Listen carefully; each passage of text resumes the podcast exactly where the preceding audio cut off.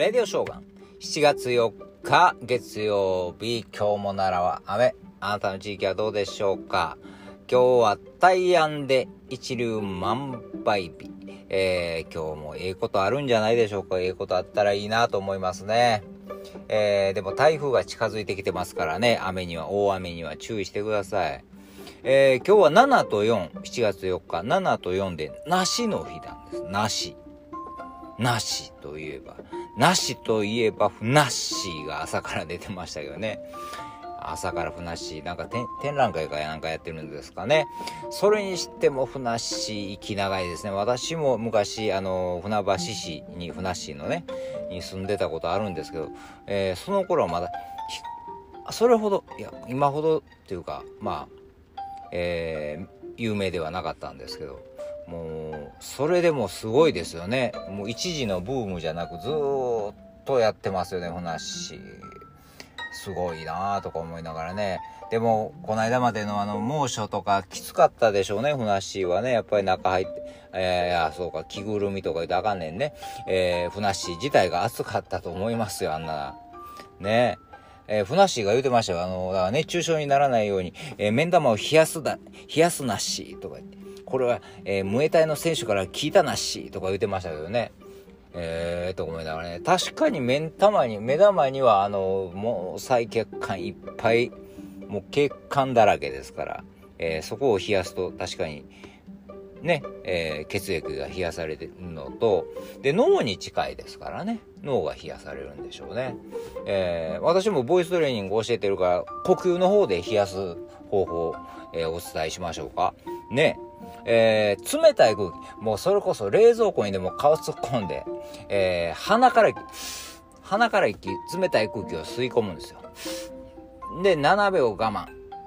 そして口から8秒かけて、ふーっと吐くんですよね。そうすると、えー、鼻から吸った空気、まあ脳を冷やすね。で、口から吐くっていうのがいいんですよ。ぜひ、あの、これあの、夜、えー、寝つきええようにとかね、湯冷め、えー、ゆ、ゆ、えー、お風呂上がりとかもね、これ効果がある。お試しください。冷たい空気を鼻から吸う。ね、吸ってすぐ吐いたらダメですよ。吸って我慢するんですよ。はい。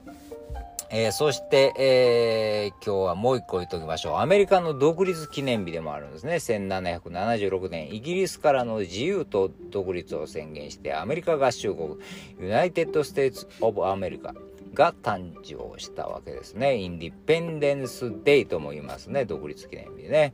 えー、あの、この独立を記念してフランスから送られたのが、あの自由の女神なんですけどね。なんか自由の女神ってまあアメリカの象徴ニューヨークって感じなんですけどなんとなくあのヨーロッパっぽいよなと思ったらやっぱりフランスなんですよね。フランスで作られたということですからね、うん、それとねあの国旗アメリカの国旗あるじゃないですか。知ってるかもしれませんけどね、知ってるかもしれしませんけど、えー、お伝えしておきましょう。知ってるかもしれへんけどね。えー、赤白13本の線は独立した当時の13州の意味してて、えー、50個星あるんですよね。あの、白い星ね。